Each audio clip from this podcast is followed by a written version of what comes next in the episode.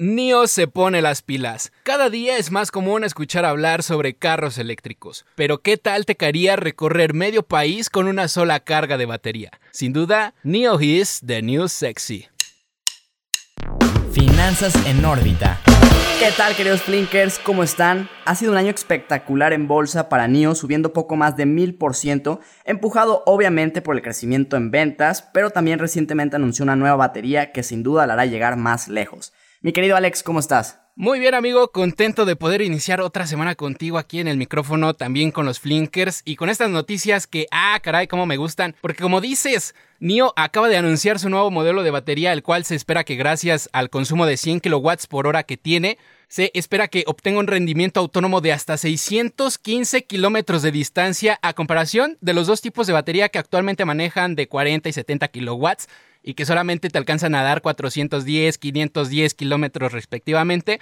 Y este nuevo alcance es gracias a que han eliminado los módulos que conformaban a las baterías tradicionales para este tipo de autos, porque pues sabemos que no son baterías como para un control remoto. Pero bueno, ¿qué quiere decir todo esto? Para no meternos en tanto detalle técnico, básicamente lo que están anunciando es que sus baterías ya no van a estar formadas en partes, sino que ahora va a ser una sola pieza, lo cual les va a permitir que el material activo que se encuentra dentro de ellas pues se pueda aprovechar mejor eh, dentro del espacio y así lograr incrementar su rendimiento en un 37%. O sea, Rafa, que si yo tuviese un carro de este tipo y quisiera ir a visitarte de aquí de la Ciudad de México hasta Guadalajara, con una sola carga de batería podría llegar sin bronca. Sí, definitivamente está padrísimo que estén mejorando muchísimo el tema de las baterías.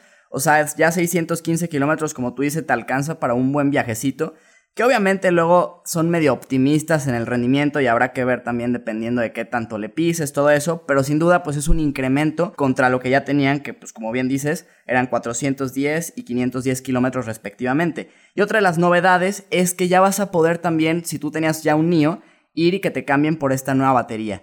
Todavía no anuncian oficialmente cuál va a ser el costo, pero también hay que recordar que NIO tiene un modelo interesante de suscripción para que te puedan estar cambiando las baterías. Puede ser por 110 euros al mes o por 1000 euros al año. Y entonces tú ya vas, por ejemplo, por una carretera que tenga instaladas centros de cambio. Tú llegas y en cuestión de minutos te cambian la batería y sigues con una recargada. Ahora, igual y piensan que, por ejemplo, estas distancias que actualmente recorren los autos NIO, pues pueden ser poquitos, ¿no? Puede ser kilometrajes cortos, porque igual y puedes decir, ah, Tesla llega más lejos. Y sí, pero hasta ahora, porque me puse a hacer comparativos precisamente entre estas dos marcas, porque pues quien quita Rafa, igual en un futuro me alcanza para alguno de estos, y quise saber precisamente cuál podría servir mejor. Y mira, fíjate, me llevé una sorpresota, porque el único modelo de los Tesla que podría competir contra esta compañía NIO una vez que ejecute la tecnología nueva en los autos, sería el Model S, que es capaz de llegar ahorita hasta 647 kilómetros de distancia, pero fuera de ese modelo ninguno pasa los 600 kilómetros.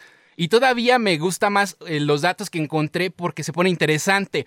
Con esta nueva tecnología, el modelo ES6 de NIO alcanzaría 610 kilómetros. Por ejemplo, también el modelo ES8 llegaría a 580 e inclusive el Model Y, que es el último de Tesla, se queda atrás alcanzando nada más 525. Y ahora que, esperan poner estas baterías en los nuevos modelos de NIO, el modelo E66, que es el último, se espera que esté llegando a los 615, pero se lleva de paso al Model 3, al Model X y también al Model Y de, de Tesla, perdón.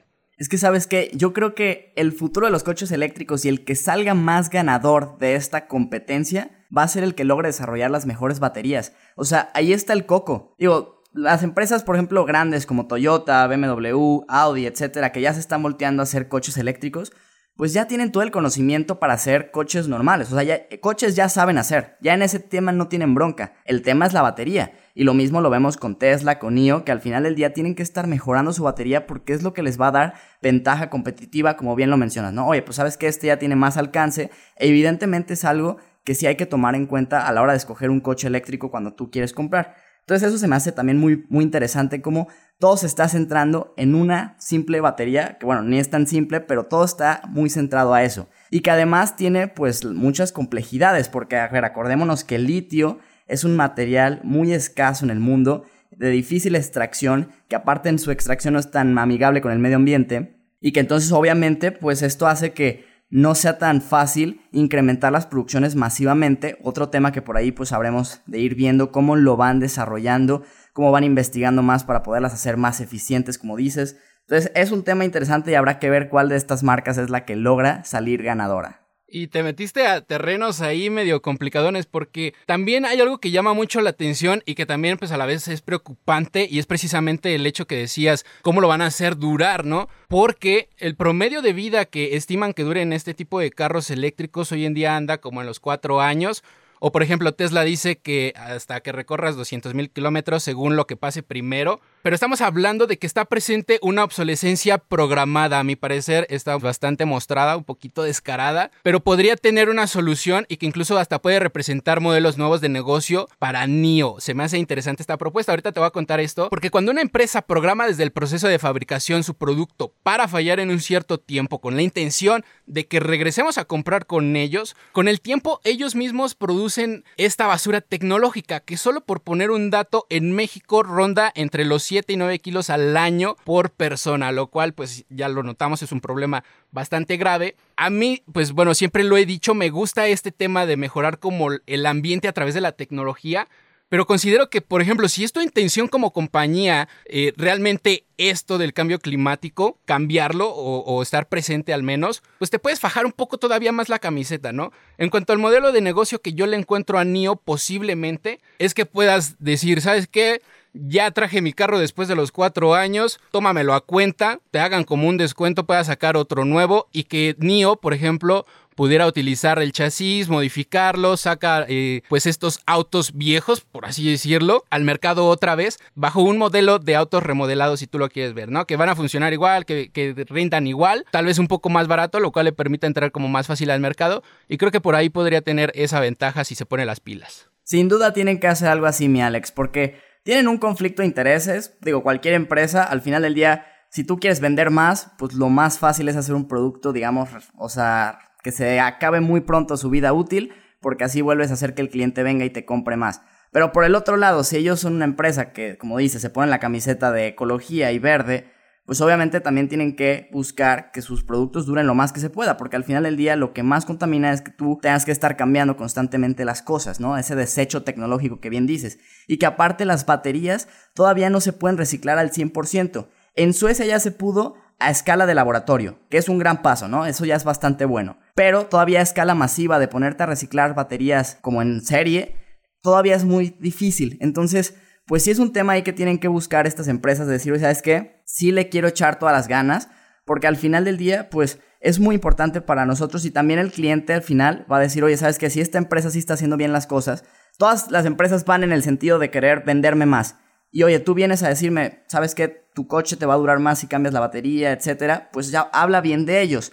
Ahora, habrá que ver porque si nos fijamos en su último reporte trimestral, que todavía no liberan el del tercer trimestre hasta el 17 de noviembre para que estén pendientes, pero el del segundo trimestre de este año, de todas sus ventas totales, únicamente el 6% viene de su esquema de suscripción de baterías, venta de accesorios, mantenimientos, entonces vemos que sí tiene una fuerte dependencia a la venta de autos. O sea, para que sigan creciendo sus ingresos, pues tienen que seguir vendiendo muchísimos autos más. Ahora también tiene otras oportunidades frente a ellos, precisamente ocurriendo en estos momentos, que es la transición del poder ejecutivo en el mercado americano. Por ejemplo, Estados Unidos es uno de los países que más ha sufrido este año en cuestiones de medio ambiente. Tan solo de enero a la fecha tiene más de millón y medio de hectáreas quemadas. La combustión es un serio problema, sin duda, en este país. Tal vez otras compañías como Tesla, por poner un ejemplo, ya están mejor posicionadas en el mercado, inclusive hasta en el mercado chino. Pero NIO puede aprovechar para generar, por ejemplo, contratos con el gobierno estadounidense ahora que Biden y Harris tomen el mando. Y no solo a corto plazo, sino también a largo, porque hay estados como California que ya no van a permitir la venta de autos nuevos que consuman gasolina o diésel a partir de 2035. Se escucha lejos, pero son solo 15 años, entonces ahí también hay oportunidad de que pueda aprovechar NIO pues el mercado.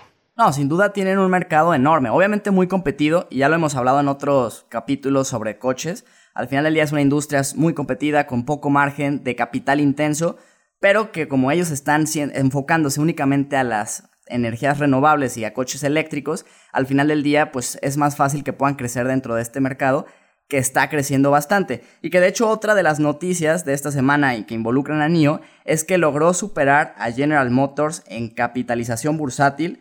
NIO llegó a los 56 billones cuando General Motors llegó a los 53, bueno, estaba en 53 billones. Que ahora no hay que casarnos con esto porque pues esto se mueve todos los días. Al final NIO cerró la semana en 49.5 y General Motors en 58.96.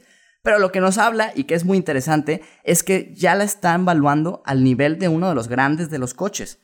O sea, y a ver, aquí hay que pararnos a detener porque tú me dices, a lo mejor me dices, oye, ¿sabes qué? ¿Cómo puedes evaluar una empresa que vende, ha vendido menos de 70 mil coches en toda su historia, que es aproximadamente dos años de ventas, contra una marca como General Motors que ha vendido tan solo en el, en el 2019 2.9 millones de coches? ¿Cómo pueden valer lo mismo?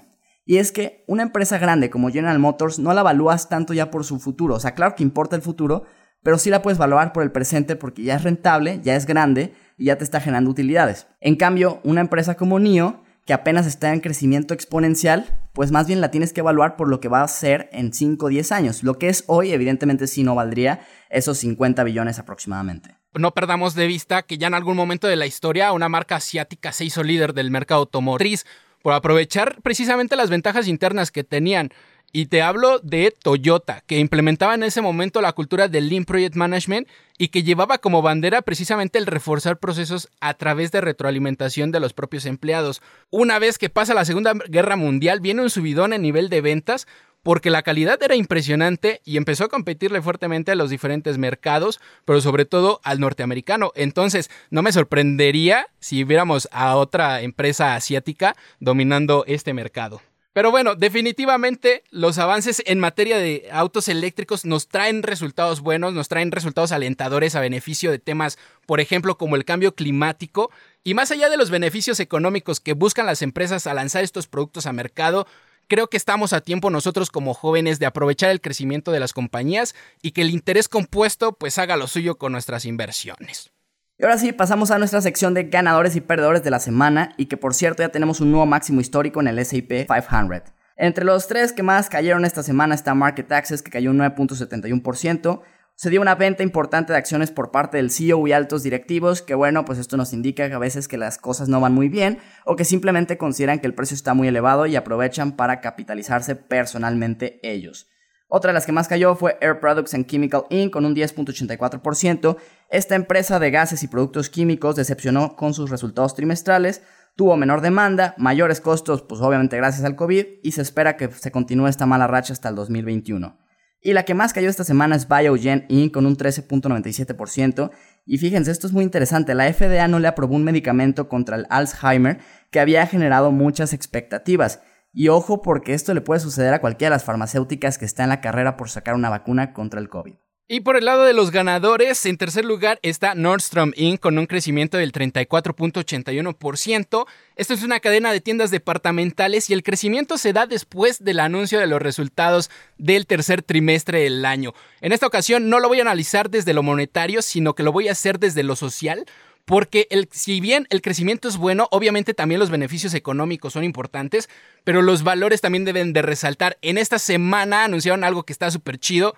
Y es que en alianza con nuestro querido Santa Claus van a realizar videollamadas privadas y personalizadas con una duración de 15 minutos y un costo de 20 dólares para poder otorgar estos ingresos a distintas asociaciones civiles en pro de los niños desamparados.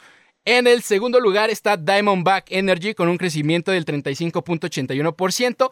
También crece después de presentar su reporte trimestral de resultados, pero tomemos este crecimiento con calma, porque esta compañía pertenece al rubro de los hidrocarburos y como sabemos es un sector que ha sufrido demasiado este año y en primer lugar está Kimco Realty Corp con un 38.6%. Después de presentar el reporte trimestral de resultados, en donde notamos que sus ingresos de este periodo se quedan por debajo de los mismos en cuanto a 2019 y sí notamos una disminución considerable en gastos operativos. Flinker, recuerdas que nos puedes seguir en redes sociales como arroba mi Flink en Instagram y Twitter y como Flink en Facebook y LinkedIn. Nos escuchamos el jueves con más noticias y más información. Finanzas en órbita.